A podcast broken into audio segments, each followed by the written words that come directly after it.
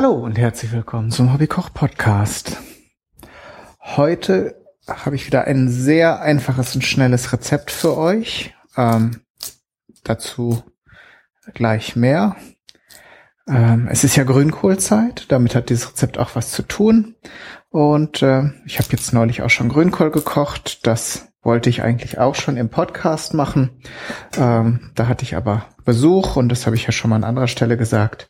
Wenn ich Besuch habe, dann mag ich das nicht so gern, dann in der Küche zu stehen und dann da vor mich hinzureden. Da unterhalte ich mich dann lieber mit meinen Gästen. Ähm, von daher kann man das auch noch mal machen in Zukunft. Dadurch, dass ich jetzt aber keine sechs Leute da hatte, sondern nur zwei, ähm, habe ich jetzt auch keine Riesenportion Grünkohl gekocht. Selbst da ist noch was übrig geblieben, so was, das kann man aber wie Eintöpfe generell gut aufbewahren, wenn man es am nächsten Tag isst. Und dann habe ich noch einen kleinen Rest eingefroren. Auch das ist möglich. Gut ist da dann immer, wenn man die Kartoffeln extra macht. Also klar, ein Eintopfgericht wäre, wäre anders. Da würde man dann alles reintun. Ähm, aber äh, ich kenne das auch von zu Hause eher so, die Variante, dass man dann Salzkartoffeln dazu macht und den Grünkohl dann dazu ist und dann kann man den besonders gut auch in die äh, ins Gefrierfach oder äh, ja in, ins Kühlfach tun und da hält er sich dann eben auch noch, bis man wieder Appetit drauf hat. Mit dem Rest des Grünkohls habe ich jetzt vor, Grünkohlchips zu machen habt ihr sicher in der Beschreibung zu dieser Sendung auch schon gelesen. Das ist gar kein Hexenwerk. Die Zutatenliste ist extrem überschaubar. Ähm, darum quassel ich jetzt auch schon wieder so viel, weil es ist eigentlich so ein bisschen manuelle Arbeit. Ich habe äh, eben den Grünkohl äh, gründlich gewaschen und habe auch schon mal die gröbsten Stiele entfernt, habe jetzt aber gesehen, so ein bisschen was ist noch. Und ich hatte ihn, ähm, weil der so auch nicht in den Kühlschrank passte, auf dem Balkon aufbewahrt. Leider auch äh, ein oder zwei Tage zu lang, so dass ich ihn jetzt auch durchsortieren musste. Da waren jetzt auch schon ein paar gelbe Blätter dabei. Die mag man natürlich dann nicht essen. Das ist halt der Nachteil. Ich habe nämlich den fertig äh, zerkleinerten Grünkohl gekauft der, was natürlich eigentlich ein Vorteil ist, weil dann spart man sich erstmal vom Gewicht her diese dicken Stiele. Die, das ist auch vorgewaschen. Der Grünkohl ist ja auch eine sehr, hat ja auch sehr krause Blätter, so dass sich da schnell mal Schmutz und Sand, der wächst ja dann eben auch auf diesen äh, sandigen Böden ganz gut, ähm, dass sich da schnell mal so ein paar Körnchen in den Blättern verfangen und wenn das dann schon so, so zumindest die Hälfte der Arbeit schon mal äh, jemand übernommen hat, der das natürlich dann auch in einem ganz anderen Maßstab machen kann, dann ist das schon ganz gut. Die eigentliche Herstellung ist dann äh, ja eine Sache von äh, 40 Minuten, die man dann auch nicht dabei stehen muss. Von daher ist jetzt die die Hauptaufgabe, euch zu erklären, wie man das Ganze vorbereitet. Und da besteht die Hauptarbeit, wie gesagt, darin, die Blätter so ein bisschen zu zerkleinern. Denn das Schöne bei Chips aller Art ist natürlich, wenn sie Mundgericht sind und wenn man sie so nebenher futtern kann ähm, und da nicht noch dran rumbeißen oder kauen muss. Soll jetzt natürlich auch nicht so eine Atomgröße sein.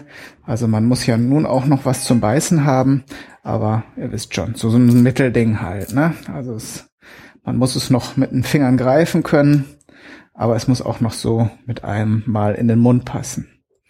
Ja, das ist schon seit ein paar Jahren sind die Amerikaner ja ganz wild auf den Grünkohl. Habt ihr vielleicht mal hier oder da ist es vielleicht mal aufgetaucht. Äh, im, Im englischen Sprachraum ist das ja als Kale bekannt. Und da gibt es ja alles Mögliche. Es wird roh gegessen, püriert, als Smoothie und äh, alles Mögliches. Also dann die Amerikaner übertreiben es dann halt immer oder oft bei solchen äh, Lebensmitteln, die dann als gesund eingestuft werden, so massiv, dass es schon wieder lächerlich wird. Ich habe ja in der Folge über die Nahrungsbausteine mit dem Andi äh, drüber gesprochen. Da hat der Andi ja erwähnt, dass äh, der Grünkohl zum Beispiel viel Vitamin C enthält, wie alle Kohlarten. Außerdem enthält er noch viel Vitamin A. ist sehr ballaststoffreich und äh, ist auch sehr eiweißreich. Und da kann man natürlich verstehen, dass der, dass die Amerikaner darauf abfahren, weil die ja äh, auch viele Amerikaner jetzt diese kohlenhydratarme oder Low Carb äh, Ernährung bevorzugen. Und das ist natürlich ein Gemüse, das dann viel Eiweiß und äh, entsprechend weniger Kohlenhydrate enthält, äh, ganz angesagt. Mal davon abgesehen, schmeckt der Grünkohl auch gut. Ich habe diese Grünkohlchips schon mal im letzten Jahr ausprobiert. Da hatte ich allerdings ein bisschen viel äh, Salz dran getan, was aber nicht schlimm war, weil ich glaube ich auch ein bisschen Bier dazu getrunken habe. Ähm, von daher hat sich das dann ganz gut ausgeglichen. Aber das versuche ich jetzt natürlich zu berücksichtigen.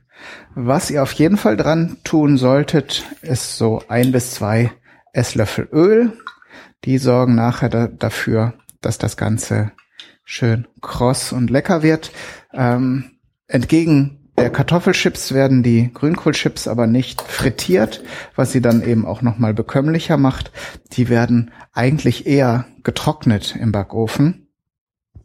So, und jetzt gebe ich so einen, ja, so einen äh, Esslöffel von meinen Meersalzflocken, die mein lieber Bruder mir aus England mitgebracht hat. Die sogenannten Malden Sea Salt Flakes, die bekommt man hier aber auch gelegentlich. Äh, das ist also so ein schickimicki-Ding. Ist aber ganz schön. Also es sind Meersalzflocken und die sind halt wirklich, ja, so, so flache Flocken. Und gerade für so Dinge, wo man sie drüber streut. Und ich denke, hier werden sie auch nicht sich vollständig auflösen. Da ist das eine schöne Sache. Das ist eigentlich so das Basisding. Damit funktioniert das Ganze schon. Und dann könnt ihr natürlich noch mit Gewürzen spielen. Da findet man natürlich einiges. Ihr könnt in die äh, asiatische Ecke gehen. Man liest viele Rezepte, wo auch noch äh, Erdnuss- oder Sesampasten darunter gemischt werden. Ich habe mich jetzt entschieden, wie bei meinem ersten Versuch, äh, Paprikapulver zu nehmen. Und zwar nehme ich das geräucherte Paprikapulver. Das macht das Ganze natürlich dann, gibt den Ganzen so einen leichten Barbecue-Touch. Äh, und ist eigentlich ja, erinnert dann auch so an die typischen Kartoffelchips. Man könnte jetzt auch hier Zwiebelpulver oder Knoblauchpulver äh, dazugeben, dann geht es noch mehr in diese Richtung. Ich bin aber, was diese Zwiebel-Knoblauchpulver-Geschichten angeht, ein bisschen skeptisch. Stand neulich wieder vorm Regal, wo dann so ein großer Beutel auch recht günstig angeboten wurde. Ist ja jetzt auch kein Preisfaktor, aber ich denke, also bei Fleischwaren, wenn man die mariniert, da kann man es verstehen, vielleicht, dass man keine rohe Zwiebel reintun möchte.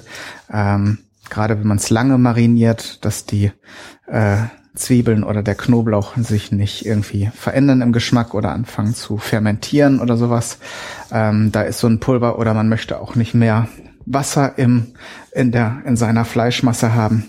Ähm, aber gut, hier lassen wir mal alles raus und ich weiß ja, dass es so auch schon ganz gut schmeckt. Äh, jetzt breiten wir das Ganze auf einem Backpapier aus. Ich habe jetzt übrigens so eine, was war das jetzt, so eine Dritteltüte muss das gewesen sein. Möglichst dünn auf dem Backpapier ausbreiten, denn wie gesagt, das Ganze soll eher trocknen, als dass es irgendwie backt oder frittiert oder wie, äh, wie man es sonst so von Chips erwarten würde. Und trotzdem, wenn man es richtig macht, werden die ganzen, werden die Grünkohlchips dann nachher schön crisp. Diese trockenen Blätter äh, ist ganz ist ganz interessant, wie sich das dann so verhält. Und wie gesagt, der Geschmack wird natürlich intensiver, wenn das Wasser rausgeht. Und das funktioniert ganz gut. So, und dann müssen wir auch nicht mehr machen, als das Ganze jetzt in den vorgeheizten Backofen zu tun. 130 Grad Ober-Unterhitze. Und das Ganze soll nach 30 bis 40 Minuten fertig sein. Idealerweise sorgt man dafür, dass die Feuchtigkeit, die aus dem äh, aus den Blättern verdunstet, entweichen kann. Die einen sagen, man soll zwischendurch mal die Backofentür aufmachen. Die anderen sagen, man soll äh, so einen Kochlöffel zwischen Tür und Backofen klemmen. Das ist natürlich auch möglich. Äh, jedenfalls versteht ihr das Prinzip.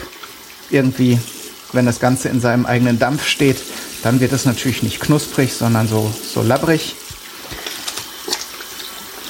Ja, und dann war's das auch schon. Wie immer werde ich euch nachher das Ergebnis auf einem Foto präsentieren. Und wie immer wünsche ich euch viel Spaß beim Ausprobieren und Nachmachen. Und alles Gute, bis zum nächsten Mal. Euer Kai, Daniel, du.